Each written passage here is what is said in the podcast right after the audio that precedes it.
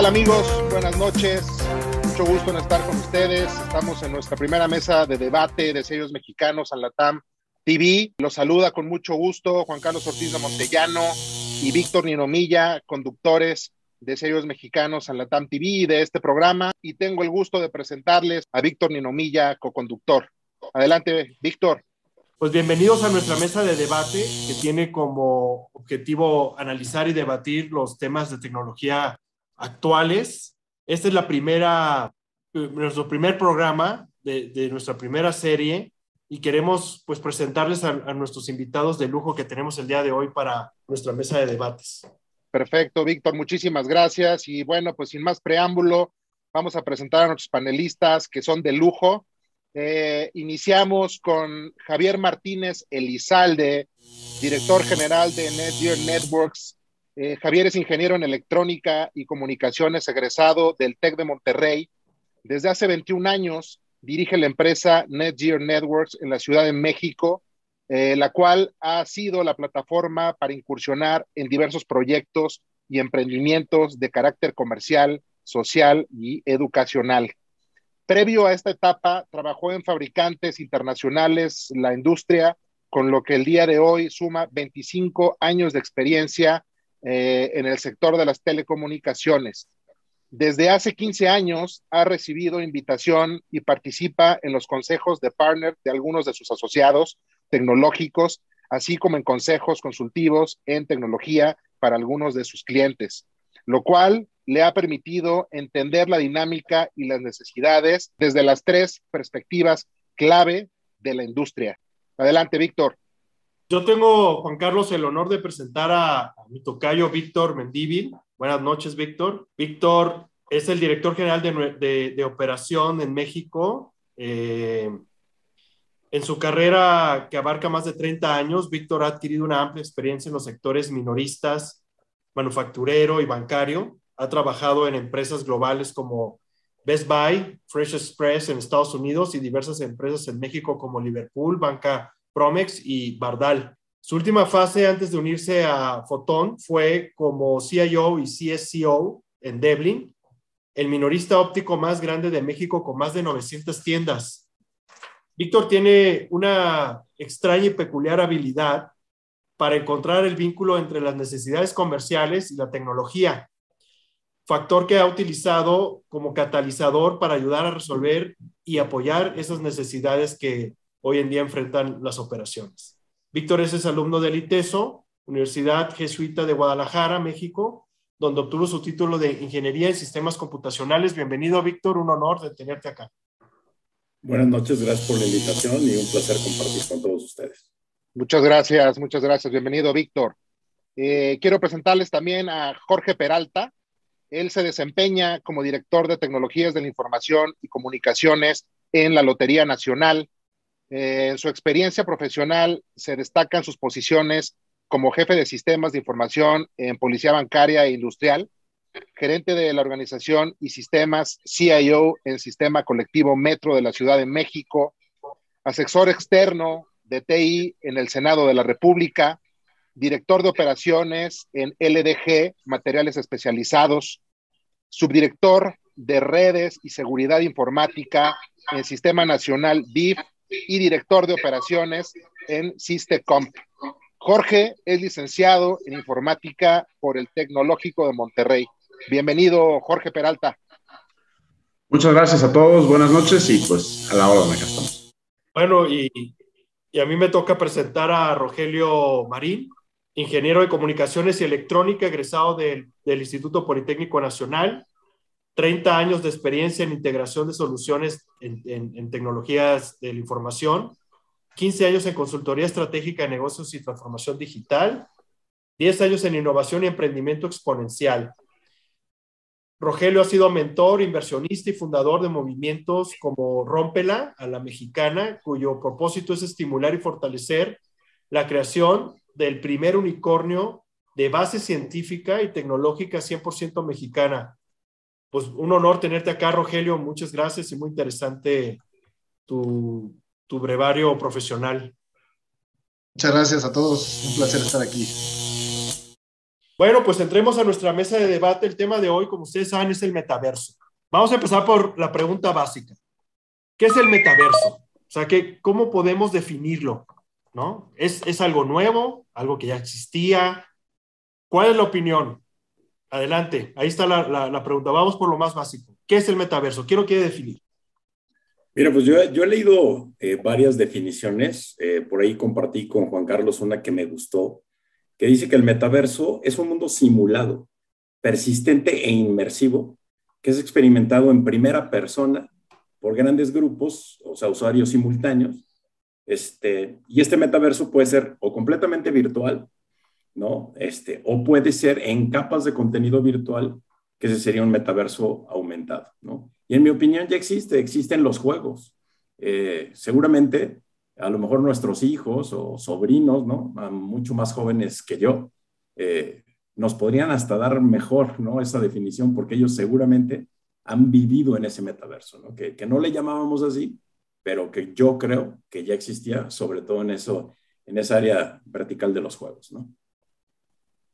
Complementando, complementando que también es otra tecnología más que viene también de estos documentos y escritos y novelas que hablaban de estas tecnologías que venían para futuro. Entonces, eh, pues básicamente ya se había planteado desde un punto de vista eh, literatura, entonces ya se había hablado de este metaverso. Entonces, eh, me gusta a mí la, la definición de que Meta pues, viene del griego de más allá, verso del universo, entonces es un universo más allá, ¿no? Y también es una conjunción del mundo virtual con el mundo real y donde uno de los grandes conectores es esta realidad virtual o realidad aumentada.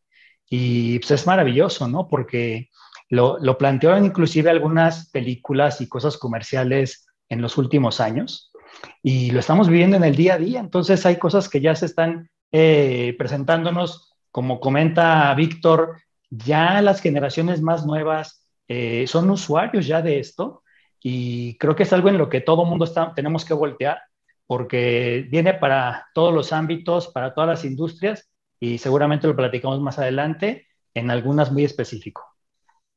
George, eh, Roger, ¿están de acuerdo con lo que acaba de comentar Víctor y Javi? En general sí, yo creo que Javier lo dice muy bien en muchas novelas y en muchas películas de ciencia ficción se manejó hace muchos años. De hecho, le atribuyen mucho el concepto a, porque finalmente fue que lo definió como texto, a la novela de Snow Crash de Neil Stephenson de hace casi 20 años, que el Internet no tenía ni las posibilidades que tiene el día de hoy. Aunque, sin embargo, a mi punto de vista, Star Trek fue el primero con el hologram, donde se metían y simulaban todo un entorno y un mundo, ¿no? Entonces, realmente el metaverso, pues, es, es realmente un mundo inmersivo o un universo creado que tiene que ser persistente, como lo dijeron, muy claro, y también impulsado por la realidad aumentada, ¿no? Que eso es bien importante y siempre controlado por un avatar o en primera persona. Sí, yo, yo quisiera complementar y a lo mejor voy a hacer aquí el, el disruptor. Eh, desde Isaac Asimov, ¿no? Las literaturas que leíamos, ¿no? Eh, pero yo creo que esto es el metaverso como concepto, es el Matrix hiper recargado, ¿no? Si queremos verlo en contexto coloquial, porque al final del día es algo, como dijo Víctor, ya existe desde el concepto de los videojuegos, desde el concepto donde pues, hoy lo vemos con nuestros hijos, están pegados en estas pantallas y ya están creando su propio metaverso a nivel...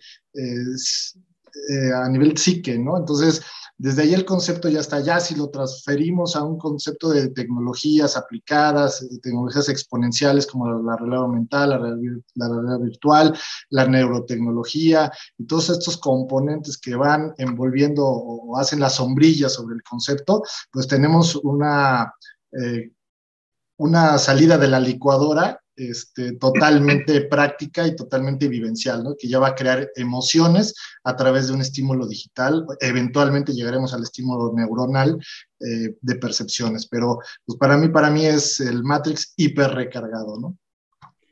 Yo, yo, yo creo que sí existen elementos del metaverso en ciertos aspectos, pero yo creo que todavía no está completo en ningún punto.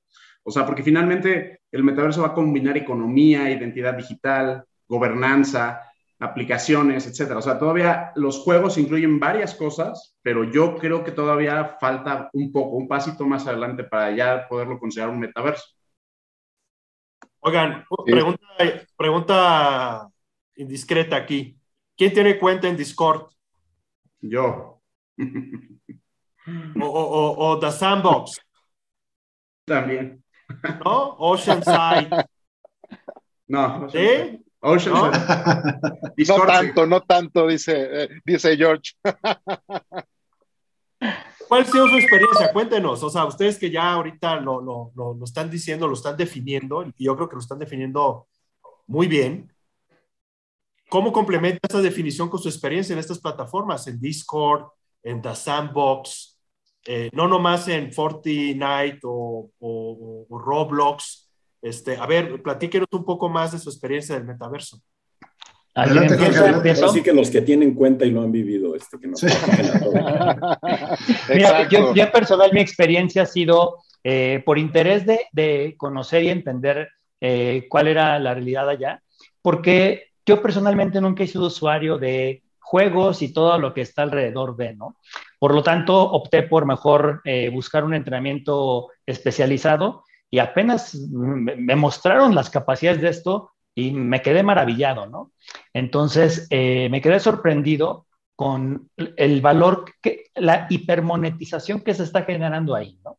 Creo que eso es uno de los grandes atractivos, porque además va muy de la mano con esta parte de cultura popular que es el, es el punto perfecto para que estos artistas y particularmente los de género popular, donde inclusive esta capacidad de serte famoso se vuelve un activo.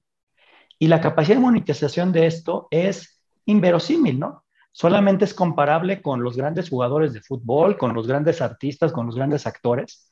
Por lo tanto, definitivamente inmediato te jala no solamente el ojo, te jala el interés, porque la capacidad de esto es muy grande, es eh, muy importante. Yo sí le veo muchas vertientes que, por un lado, es la parte romántica y la parte documental, que dicen que todo es muy bueno. Yo creo que tiene, igual, o es una cosa que eh, subes a la balanza, que tiene desvirtudes muy grandes también. Pero bueno, creo que eso es, eso es eh, nuevamente para una siguiente, eh, para un siguiente aportación pero de entrada, a mí me dejó sorprendido y con muchas ganas de no solamente de incursionar, sino ver la manera de cómo participar activamente como usuario, como proveedor, como aplicativos, en todos los aspectos, ¿no? Un detallito muy pequeño que me gustó a mí muchísimo hace poco es que tomando una botella de vino, decía, escaneala. Mm. Y no guardé la botella porque fue en Estados Unidos, eh, no me la traje en la maleta. Y para hoy me arrepentí, ¿no? Y cuando tú ponías el celular encima de la etiqueta, se hace una película en tu celular. Me quedé fascinado con eso y yo no sabía, eh, fue antes de que supiera de esto, ¿no?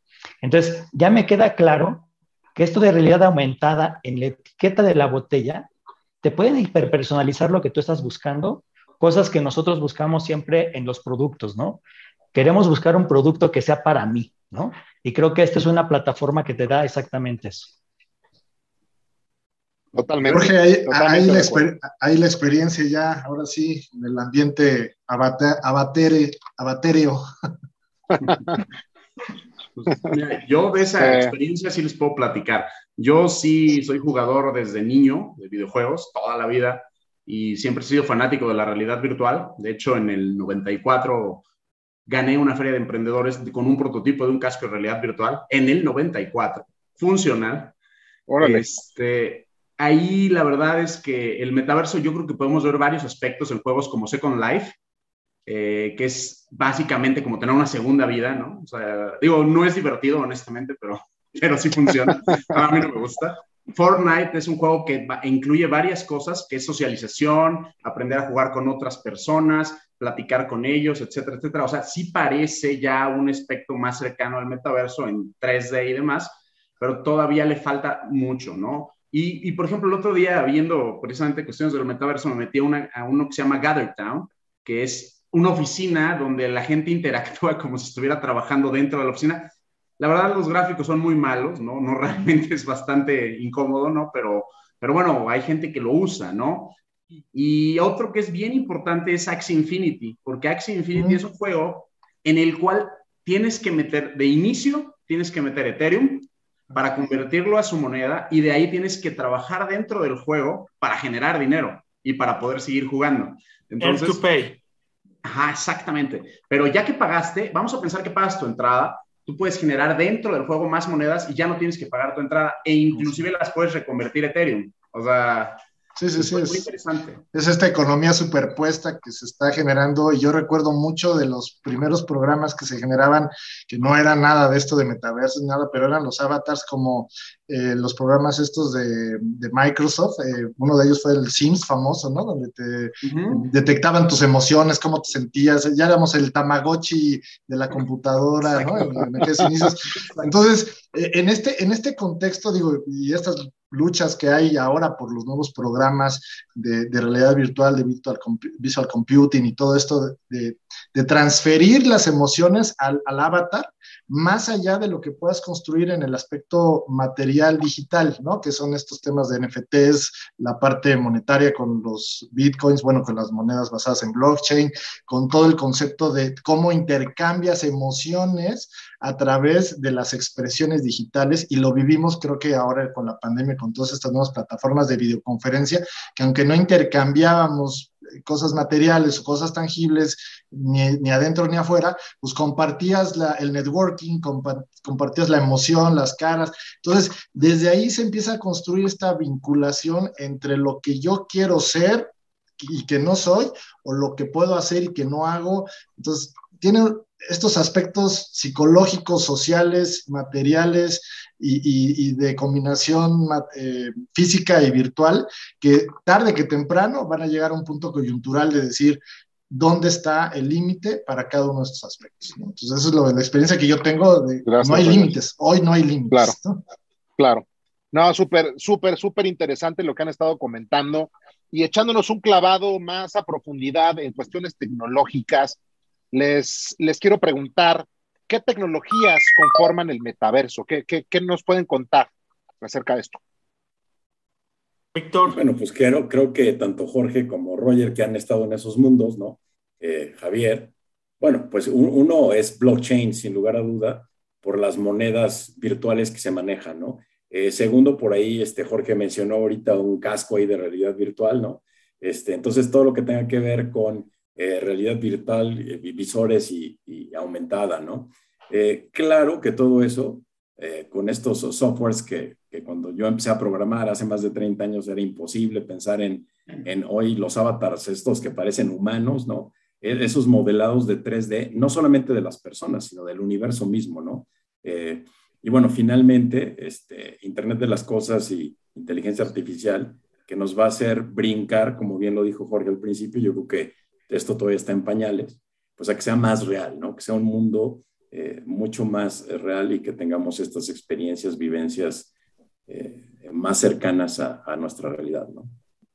¿Alguien quiere complementar con alguna tecnología? Porque creo que Víctor abarcó casi todas, pero ¿hay alguien que quiera mira, definitivamente algo que se está y, que está en los procesos de experimentación, aunque ya lleva avanzado y mucho de lo que hace Elon Musk en el tema Neurolink y todo esto, es el tema de las neurotecnologías, ¿no? La nanotecnología, temas de implantes neurocorticales, o sea, cosas que se van a transformar en una cuestión eh, intrínseca en el modelo físico para que puedas interactuar en el entorno virtual. Hoy estas tecnologías que acaba de mencionar Víctor, estas tecnologías exponenciales que ya tienen un cierto nivel de madurez, que, que ya se han validado en otros entornos, en otros contextos, eh, se están complementando con estas nuevas tecnologías experimentales igualmente exponenciales para construir eh, esa parte eh, sensitiva al individuo, o sea, el engagement que tiene que ver con el ser humano, más allá de lo tecnológico, tiene que ver con la parte sensitiva y emocional. Entonces, van a venir estos temas de neurotecnología, la nanotecnología,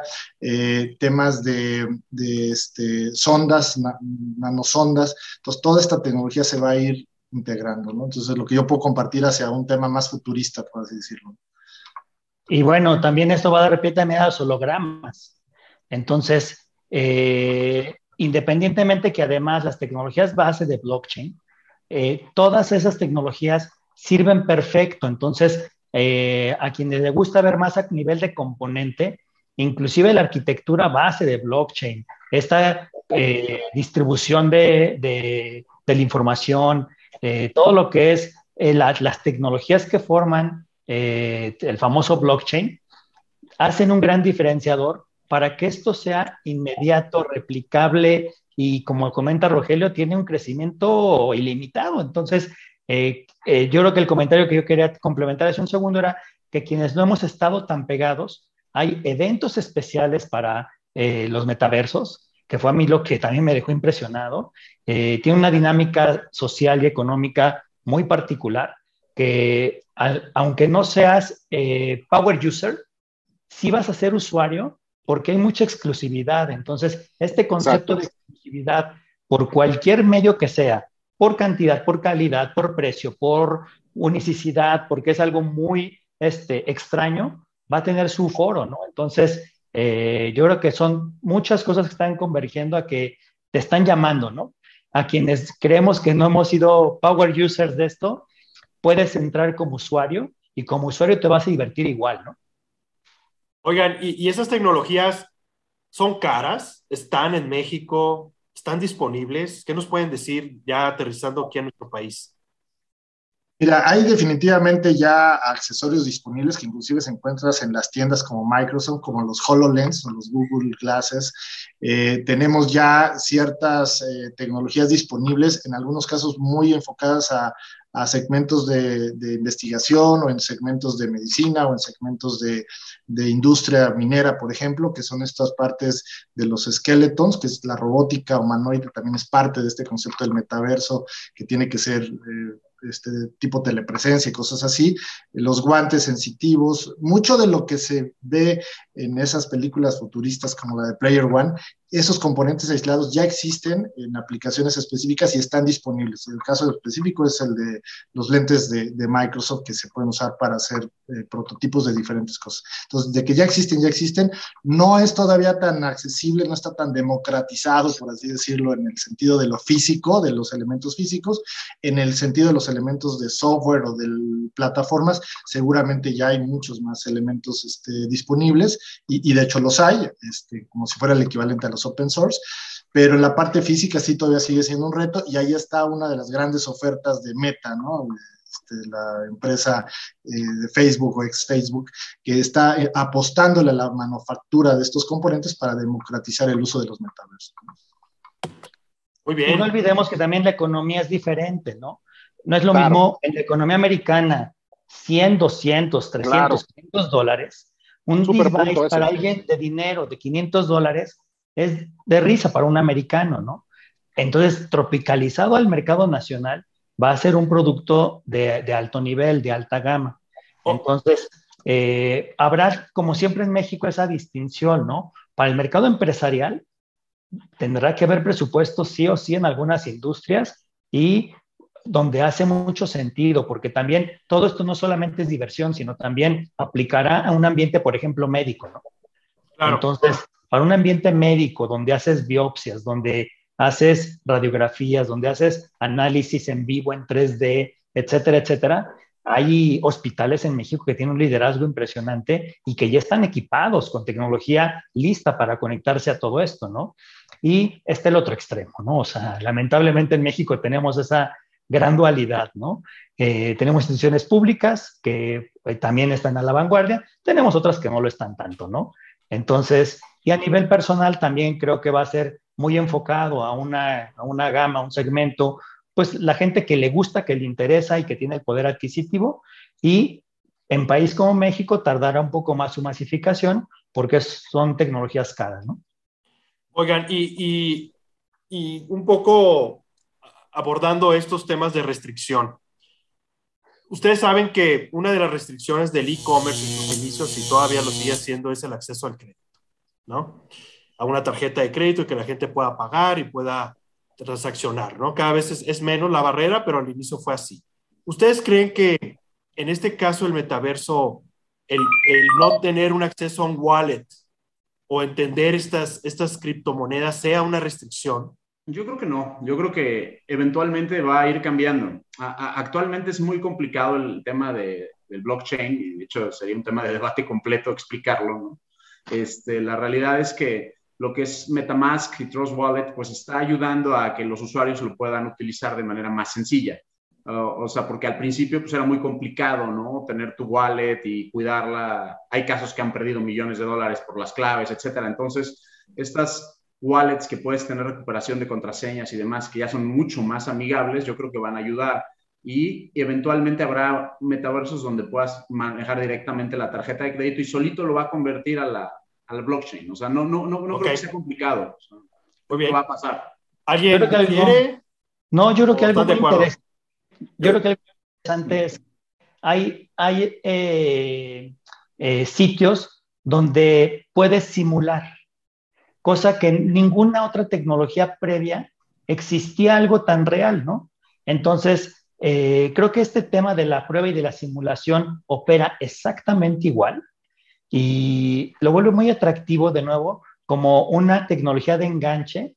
Entonces, de nuevo, quienes no se han incursionado, sí se puede probar, sí se puede tener una probada muy real de lo que es, porque además también puedes perder tu password y es decir, la recomendación es que pruebes, te enganches y cuando ya estás seguro de lo que estás haciendo, ya puedes meter dinero real e inclusive es una, es una eh, tecnología que es autogenerativa. Quienes tengan la imaginación, el, la creatividad y la capacidad de generar, ahí se puede generar, ¿no? Sí. Muy bien. yo, yo, yo, creo que efectivamente, como decía mi tocayo, ¿no? en el nacimiento del e-commerce en países como México, ¿no? a diferencia de un país como Estados Unidos que eh, tienes crédito casi, casi eh, cuando quieras, ¿no? Desde que naces, ¿no? Y, y desde el tamaño que quieras, ¿no? Entonces, eh, en, en, países como México, como Brasil, esta parte de que tú puedas ir a depositar en un OXO, etcétera, yo creo que no va a ser un impedimento. Hoy en día, eh, para los que les gusta jugar, invertir ahí medio en Bitcoin, tú puedes hacer tu inversión, de hecho, en un OXO. Tú puedes llegar y lo poquito que tienes lo pones y se hace, se hace la transacción. Entonces, yo no creo que sea un stopper. Eh, yo creo que al revés, este, hoy en día con todo lo que existe hoy en, el social media que no es metaverso, eh, va a haber gente que le va a entrar y va a probar, ¿no? el hecho de que prácticamente en México los, los smartphones eh, los tienen todo, todo, todas las clases, como decía Javier hace rato, ¿no? Desde el más rico hasta el más pobre, eh, es una herramienta que va a permitir acceder, ¿no? Entonces, creo que hoy eh, esa parte de los no bancarizados, un país como el nuestro, donde, donde más del 65% no está bancarizado, pues lo tiene resuelto, ¿no? Y, y, y el e-commerce ha crecido, y Rappi ha crecido, y Uber y todos. ¿Por qué? Por esa facilidad que existe hoy de poder montarte con efectivo en estos lugares, ¿no? Sí, tal cual, tal cual. Así es.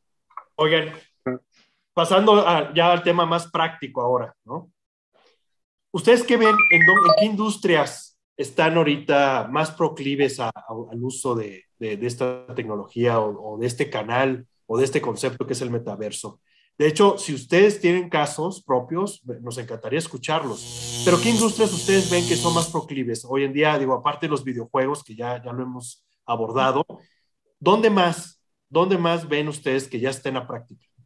Mira, yo toda mi vida he estado del lado del cliente, ¿no?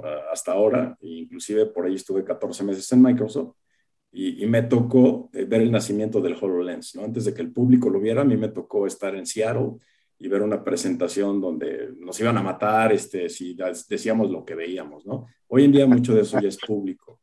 Eh, entonces, te puedo decir que efectivamente los HoloLens se usan hoy, eh, ya, ya se usan en una parte de educación, sobre todo en el tema de medicina, ¿no? Eh, tienes al maestro en un lugar, tienes a los alumnos en otro lugar y están hablando, no sé, son cardiólogos y despliegan un corazón que tú lo ves y es impresionante el nivel de realismo, ¿no? Y, le pueden hacer cortes transversales, este, eh, y entonces antes tenías que tener un corazón y partirlo, ¿no? Entonces, esa parte de educación, no solo parte en la, parte médica, ¿no? Que, que, de ahí me salto educación más salud, ¿no? Este, la telemedicina es una realidad. Eh, nosotros, que ahora que estaba yo en Devlin, en Estados Unidos hay muchos ya este, eh, oftalmólogos que te hacen la consulta remota, ¿no? Y que inclusive te hacen la medición del examen eh, de manera remota. Eh, otra aplicación que yo vi completamente real, arquitectura y construcción, ¿no? Tú puedes ver el edificio antes de, que esté ahí y, y, lo puedes ver, oye, ¿cuál es la sombra? ¿De qué lado le pega el sol? oye, el edificio de al lado me estorba o no me estorba. impresionante también, ¿no? Eh, otro caso eh, también ya que se usa sobre todo con Volvo, que Volvo es un super partner de Microsoft, pues manufactura, ¿no? Eh, entonces creo que esos son unos que hoy en día, y sin lugar a dudas retail, donde yo estoy, ¿no? Este, con algunas, donde, donde he tenido mucha mi experiencia, ¿no? Pero mi amigo Juan Carlos no me dejará mentir, ¿no? Esta parte de entretenimiento con todo lo que implica, eh, películas, streaming, publicidad, este, artes. Hace rato Roger mencionó por ahí, este, ¿no? Eh, estos bienes que vamos a poder adquirir y entonces virtualmente presumirlo, lo que sea, ¿no? Eh, y bueno, bienes raíces, otra vez un poco desde la construcción misma hasta, hasta recorridos virtuales, Claro, modificaciones virtuales, ¿no? Y la cocina a mí no me gusta, entonces te van a diseñar tu cocina, que eso ya lo hace Lowe's y eso ya funciona. Este, otra vez con el HoloLens, ¿no? Yo hablo de, esa experiencia que tuve eh, tangible eh, y, que, que, me tocó conocerla prácticamente desde su nacimiento hasta que ya se vendió el producto, ¿no? Entonces, eh, creo que esos son unos, unos que ya aplican y otros que están por aplicar, ¿no? Claro. George Peralta, ¿qué opinas de, de, lo que acaba de decir Vic? Súper bien, sigo. La verdad es que realmente sí, yo soy fan de los HoloLens, también los conocí en una presentación de Microsoft, son increíbles y la tecnología que han, que han, desarrollado para poder ver diagramas en tiempo real en una reparación, en, un, en, algún tema de ingeniería es padrísimo. Eh, y, fíjate, eh, el 14 de este mes fue el primer concierto real en un metaverso de Foo Fighters, que fue un poquito medio desastroso, pero porque hubo muchos problemas en meta precisamente. Este, pero el, tema del entretenimiento yo creo que va a ser el primero en donde va a pegar durísimo ya cuando haya una tecnología más avanzada. Por ejemplo, si ustedes ven lo que es el Unreal Engine nuevo, que lo pueden ver, buscar en YouTube y ver eh, cómo es el fotorrealismo que ya tiene en tiempo real y todas estas tecnologías y de telepresencia, por ejemplo, van a poder, van a poner asientos virtuales en eventos deportivos donde te vas a poner el, te vas a poner tu visor y vas a hacer como si estuvieras en el lugar y te van a vender el lugar. O sea, eso va a pasar, eso es un hecho la lo que es la realidad aumentada, vas a ir caminando por la calle con unos lentes normales que van a acabar sustituyendo al celular y vas a ver anuncios virtuales que no existen, vas, a ver muchísimas cosas. Eso, eso es un hecho que va a pasar. O sea, yo creo que estamos en el punto donde, como cuando empezó el celular a crecer, ¿no? O sea, y ahora viene otro, otro jalón fuerte, ¿no? Muy, muy fuerte. Claro. Y, sin lugar a dudas, el 5G va a permitir eso, ¿no? O sea, exacto, exacto. Ya están trabajando en el 6G, ¿no? Entonces, eh, sí, es, ese nivel de, respuesta eh, en, latencia, en velocidad, en, ancho de banda, va a permitir que, como dices Jorge, esas cosas sucedan, ¿no? a lo mejor inclusive la tecnología visual ya existe, pero no existía la infraestructura que lo soporte a un nivel eh, de escala para que sea negocio, ¿no? Tú, Roger, tú, yo sé que eres bien inquieto, este, bien estudioso de todas estas tecnologías. Este, ¿Cuál es tu comentario? ¿Qué opinas eh, eh, en, esta, en este tema que estamos tocando de, de, las industrias per se, no? Mira, la, la, aplicación, como ya lo comentamos, es infinita. Lo que hoy yo he podido experimentar ya en ambientes reales, mucho es el tema de, un metaverso, pero enfocado sobre todo a darle seguridad al ser humano, ¿no? O sea, mucho en el sentido de la minería, el control de riesgos, temas de eh, manejo de, de situaciones de crisis. Entonces, más allá de la educación per se, es este metaverso donde te unes en un war room virtual tratando de resolver una problemática y ejecutando al mismo tiempo. Entonces, estos conceptos de colaboración multidisciplinaria, telepresencia, más ejecución en tiempo real, eh, desde el concepto no solamente del entretenimiento y de la, eh, del fancy que puede ser la tecnología, sino del resultado, del impacto que tiene el metaverso en cosas que hoy ya se necesitan, ¿no? El tema de la simulación de los entornos eh, de gases de efecto invernadero, mucho la parte de investigación y desarrollo colaborativo en un metaverso donde tú puedes estar en un laboratorio experimental con gente de todo el mundo interactuando, compartiendo ideas, ya la parte de omnipresencia se vuelve real en el tema del metaverso. Entonces, eso ya está sucediendo hoy al nivel tecnológico que se tiene, pero ya está sucediendo. Entonces, ya este es un hándicap que ya nadie lo para. Entonces, en todas las industrias tiene aplicación, pero en esos enfoques de gestión de riesgos o de mitigación de riesgos o de manejo de crisis, es, es impresionante cómo se está usando. No, buenísimo, buenísimo. Creo que eh, ah. eh, son puntos importantísimos. ¿Quieres decir algo, Javi? Sí, para que no me dejar sin, sin opinión. Ahí me dejó impresionado las dos de las cosas que más generan dinero el día de hoy y que tienen un valor dentro de los metaversos, ¿no? Uno, la creación de medio digital. Puedes comprar un JPG que está valuado en miles de dólares, ¿no? Y es un monito espantoso con su, con su churrito, ¿no? Este, y están caracterizados con múltiples este, razas, este, apertura eh, social, etcétera, etcétera. Y es lo que está de moda y cuesta carísimo, ¿no? Y todo el mundo quiere generar ese medio social, ese arte digital, que sea el siguiente boom, ¿no? Y lo hacen, lo hacen coleccionable y eso es lo que hoy en día vale eh, con un valor eh, que, que, uno se queda sorprendido, ¿no? El real estate virtual, lo, que te venden un cachito de tierra para que tú tengas tu escaparate para poner tu, eh, tu producto en el metaverso, es otra cosa que está de locura, ¿no? Y seguramente eso también es, este, es otra, esa es una subindustria creada dentro del metaverso, ¿no?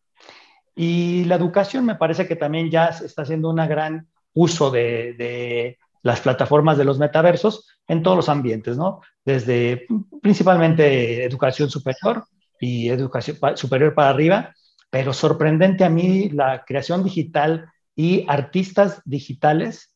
Eh, me encantaría ver que también los artistas eh, eh, todavía reales, físicos, tuvieran cabida en eso, pero me parece que hoy en día se enfoca mucho a la creación digital y que es buscar esa capacidad de volverte popular, ¿no?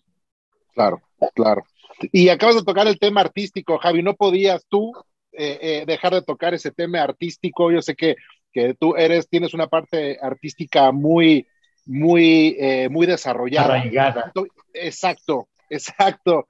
y, este, y tocaste un tema también, bueno, una, dijiste una palabra, la parte social, eh, eh, volteando a ver esa parte hacia lo social, eh, les pregunto, ¿qué impacto, qué impacto creen que tenga en la parte social el metaverso? ¿Qué impacto está teniendo o tendrá? Juan Carlos, yo, yo quisiera hacer un comentario antes ¿no? de esa pregunta.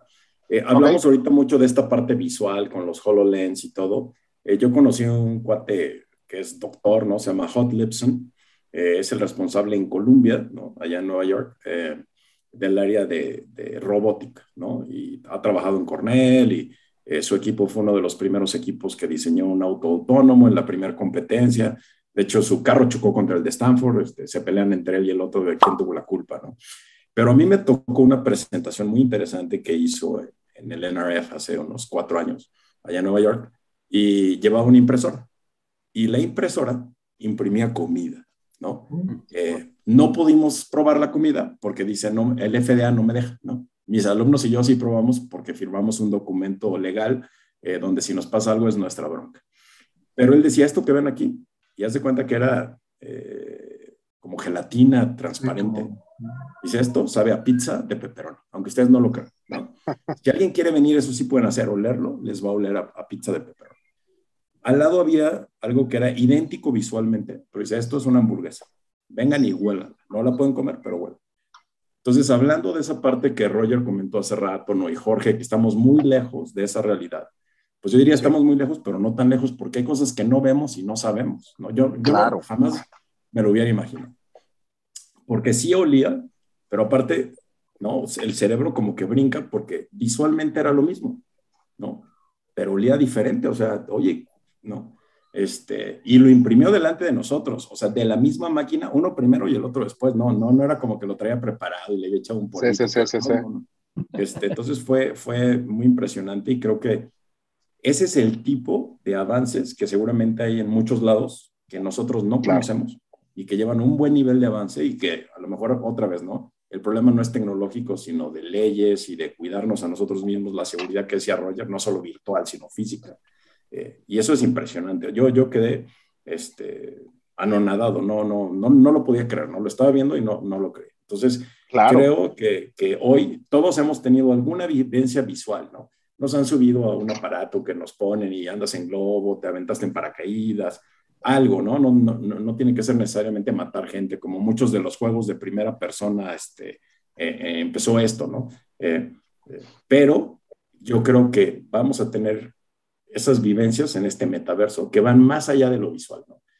lo que decía Roger, ¿no? Algo neuronal, algo, no sé, de hecho, yo creo que ahí, vinculando eso que dice Víctor a lo que tú preguntabas, Juan Carlos, del pacto social, yo creo que ese paradigma de, ya no distinguir, ¿no?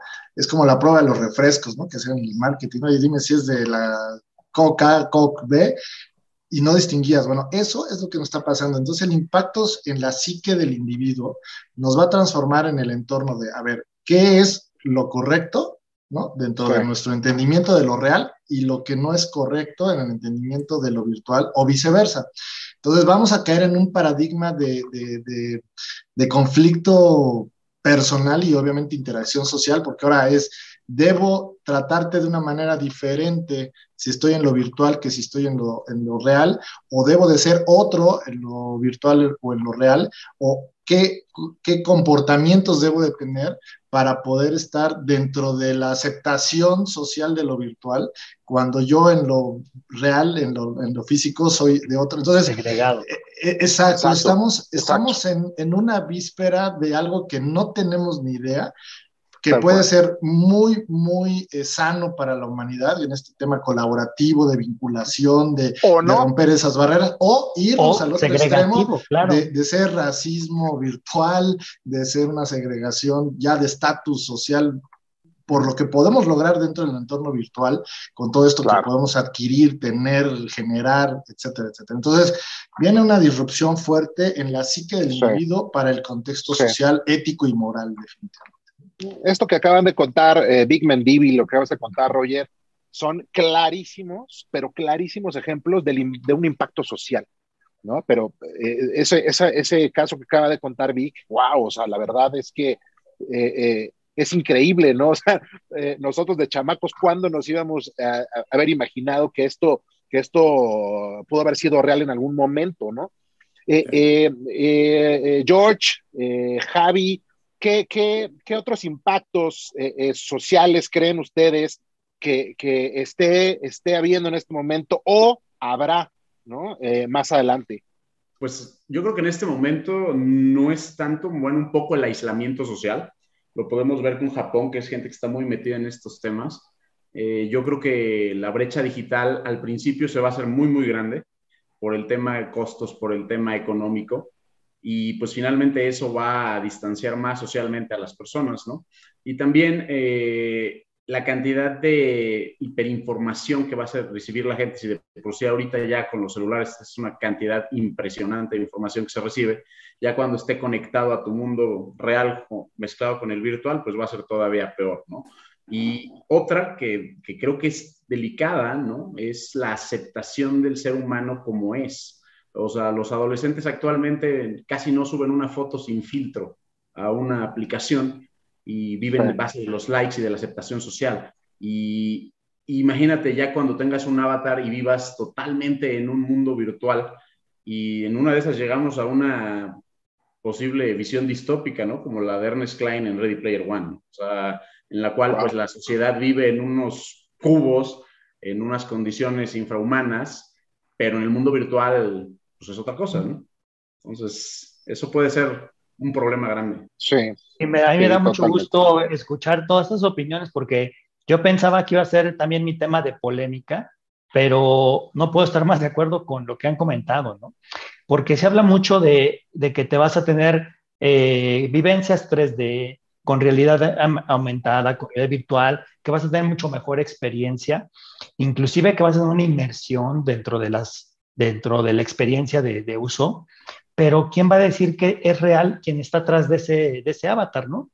Entonces, eh, va a darse mucho eh, el fenómeno que estaban comentando de que físicamente y en la vida real tengo una personalidad y soy una persona, y en el mundo virtual va a ser otra persona completamente diferente, ¿no? Y ese fenómeno extrañamente va a ser opuesto para quienes son los famosos, ¿no? Porque un Elon Musk que se mete a, al eso y da sus aportaciones y la gente lo trata, la verdad es que lo tratan con mucho respeto, quien no quisiera que Elon Musk le, le un mensaje, pero él jamás va a dejar de ser Elon Musk, ¿no? No va a haber como él haga un avatar que no lo distinga, ¿no? Eh, igualmente los grandes, estos famosos, eh, seguramente tendrán una necesidad de, si quieren aportar de, de, una forma diferente, cambiarse, pero a final de cuentas esto va de nuevo a disparar a aquellos que son famosos y ricos, los va a hacer aún más. De entrada va a ser una polarización más opuesta y gradualmente la curva va a ser aplanada en el muy largo plazo, ¿no? Y después de ese punto, las primeras economías, seguramente la plana más internacional. Entonces, este, pero de entrada yo creo que también veo que en la parte social es donde suena muy bonito una parte utópica en la que todo se espera que fuera muy positivo, pero la parte negativa puede ser garrafal, ¿no? Suplantación de identidad. Claro, claro. Mira, yo... Terrorismo, o sea, no, no, no, no, no es algo que va a estar libre de todo toda la creatividad humana, que en el lado negativo la verdad es que son muy creativos, ¿no? Fíjate, fíjate, Javi, eh, perdóname, Vic, eh, pero eso que está diciendo Javi está, eh, es bien importante, ¿no? O sea, no era, no era un tema de, de esta mesa de debate hablar de, de, los riesgos, pero híjole, o sea, me quedé volando como en, en, ese tema de los riesgos y no, o sea, puede ser algo algo bien, bien, bien, bien peligroso, ¿no? Eh, Vic, yo, perdóname. Mira, yo nada más iba eh, ¿no? este, a, soportar ¿no? la opinión de mis compañeros eh, en esta última pregunta que cuando mandaste, sin lugar a dudas, las redes sociales hoy, hoy han permitido el anonimato, ¿no? La foto no es la mía, ¿no? Este, no soy yo el que aparece ahí eh, el paisaje donde estoy no estoy, ¿no? Eh, entonces yo creo que este mundo... Eh, yo sí estoy, ¿eh? Aquí, aquí atrás. Sí, sí. Y, y, como, ¿no? Y bueno, el famoso debate de las armas matan gente o la gente mata gente, ¿no? O sea, todo está hecho con, normalmente pensando en algo bueno, en un bien, pero decía Javier ahorita, ¿no? Este, nuestra mente, el humano, pues lo puede usar a favor o en contra, ¿no? Entonces, definitivamente creo que, que, existe alto riesgo social. Si hoy, seguramente ustedes en Netflix ya vieron el Social Dilemma, ¿no? Eh, pues imagínate en este mundo, va a ser lo mismo. ¿Qué te va a parecer? ¿Qué te van a, a, a promover? Eh, ¿Quién? No, este, eh, yo creo, ¿no? Como Javier lo decía ahorita, en, en, este sentido del anonimato, igualmente seguramente vieron The Last Dance de Michael Jordan y no podía salir, ¿no? no podía salir del hotel, o sea, vivió encerrado muchos años de su vida. O sea, a lo mejor Michael Jordan hace un avatar que ni se llama Michael Jordan ni se parece, porque en ese mundo nadie lo va a molestar, ¿no? Este, entonces, así como va a haber gente que aproveche, eh, digamos, malamente, creo que va a haber gente que va a aprovechar a favor de ellos, que algo que no han podido vivir, esa libertad, por ejemplo, ¿no? Eh, sin que nadie me moleste, no puedo caminar y la selfie, ¿no? Este, el autógrafo. Eh, pero a mí el riesgo mayor, creo, otra vez, es, es en gente que no ha madurado, que vive del like, no me acuerdo si creo que fue Roger el que lo comentó, eh, y que en este otro mundo virtual, pues este, tengan esa necesidad, ¿no? Y entonces se olviden de vivir la vida real, ¿no? Este, va, a ser, creo que interesante dónde está la línea, ¿no? Que divide ese mundo del de acá y no perdernos, ¿no? Porque, digo, yo conozco gente, eh, que se la pasa jugando todo el día y no chambea, ¿no? Este, y esa es su vida, ¿no? Y ganar es su vida. Si pierde, hijo, le parece que lo acaban de agarrar a palos. ¿no? Entonces, este... Se deprimen, ¿no? Sí, sí, exacto, exacto. Entonces, lo festejan mejor que un logro personal, profesional, ¿no? Exacto. Entonces, creo, creo que otra vez, ¿cómo controlas eso? ¿Cómo regulas eso? Eh, ¿A qué edad pueden entrar? ¿A qué edad no pueden entrar? Eh, ¿no? Seguramente todos ustedes han ido a restaurantes y de repente la familia de al lado ¿no? Los niños chiquitos con su tablet para que no den guerra, pero la mamá y el papá no se hablan porque cada uno en su celular. Híjole, eh, a lo mejor cada uno va a vivir en su metaverso, ¿no? Y, menos se van a conocer, menos se van a tratar. Híjole, creo que tiene implicaciones eh, que hoy no conocemos, así como los beneficios tampoco los conocemos. Eh, seguramente implicaciones negativas y de igual magnitud o mayor magnitud, no lo sé. Sí.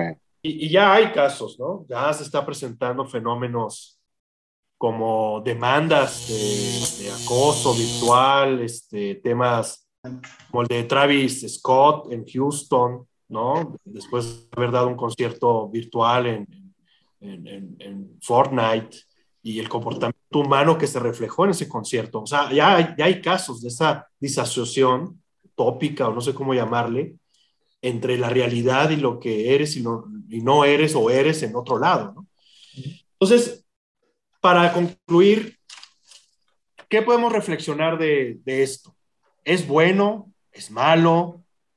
¿Pros? ¿Cons? ¿Están preocupados? Digo, lo, dijeron muy, muy ligero, ¿no? Pero lo veo más positivo que negativo, pero sin embargo está la sombra negativa. Entonces, para concluir, reflexiones, cada, cada quien de su reflexión, esto es bueno, esto es malo, adelante. Mira, yo, yo lo que podría aportar rápido y en breve es, es como es y está como está hoy, ¿no? Y definitivamente tiene riesgos muy altos como beneficios muy altos y depende de quien lo use y del uso que le quiera dar el resultado final. La tecnología está y va a estar y va a crecer, es algo que no podemos detener, pero que como humanos debemos aprender a usar y debemos madurar en ese sentido. Entonces, es algo que como en su momento fue la televisión, en su momento fue el Internet, en su momento fue eh, las redes sociales, eh, debe haber un equilibrio y uno de los principales riesgos es nosotros mismos como seres humanos, por lo que traemos como historia, por nuestra misma eh, genética de cómo es el ser humano y lo que quisiéramos hacer y no hacer con este, con este producto, con esta nueva tecnología o, nuevo ecosistema al que vamos a, adherirnos inminentemente. Entonces es cuestión de tiempo y de madurez el qué es lo que nos va a suceder y está en nuestras manos el saber qué hacer. Gracias, Roger. Tocayo, bueno, pues sin lugar a dudas, para no este, repetir lo que dijo Roger, ¿no? me regreso, ¿no? O sea, las, las pistolas matan gente o la gente mata gente. Creo que las herramientas se hacen en general eh, con un fin positivo. Eh, como dijo Roger, depende de nosotros y le veo más positivos que negativos. Eh, creo que debe de existir ¿no? esa gobernanza que comentó Roger para que nosotros mismos como sociedad tratemos eh, o busquemos la manera de que, de que, funcione lo mejor posible, ¿no? Eh, para eso son las leyes, ¿no? Eh, entonces, e, ese sería, ¿no? Creo que le veo más positivos que negativos, pero sí creo que debe de haber un orden alrededor. Muchas gracias, Víctor. Jorge. Pues mira, yo, yo digo, estoy de acuerdo en lo que han comentado.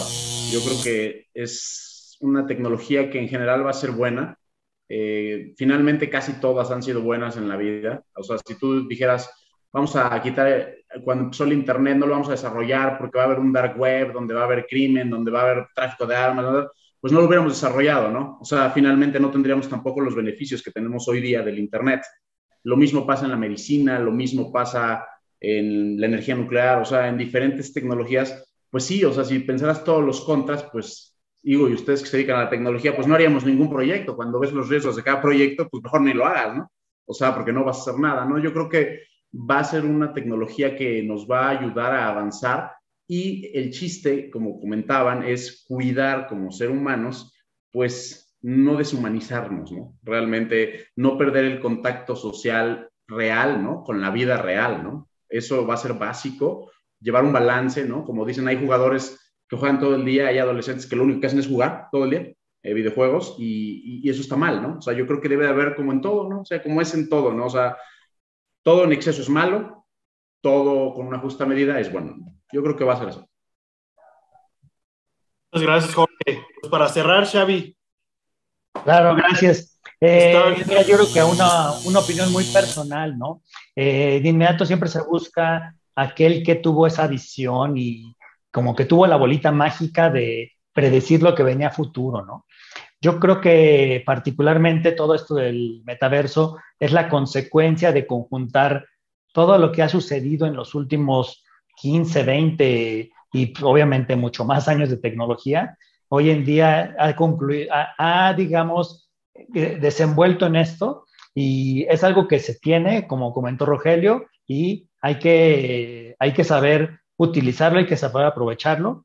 Eh, creo que en el mercado y en el ámbito empresarial y personal tiene muchas cosas muy interesantes y apoyo también totalmente el comentario de Jorge que lo más importante es que eh, no deshumanice a las personas.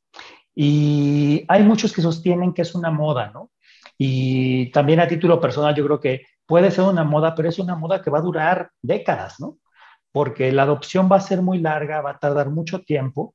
Por lo tanto, sí, yo creo que tendrá un poco tema de, ser algo de moda, pero va a ser una moda muy, muy, muy larga, que va a ir evolucionando, va a ir creciendo y la economía de posiblemente dentro de algunos años va a estar basada gran parte en el metaverso, ¿no? Porque la seguridad que tenemos como personas, como individuos, para salir al parque, cada vez está más comprometida.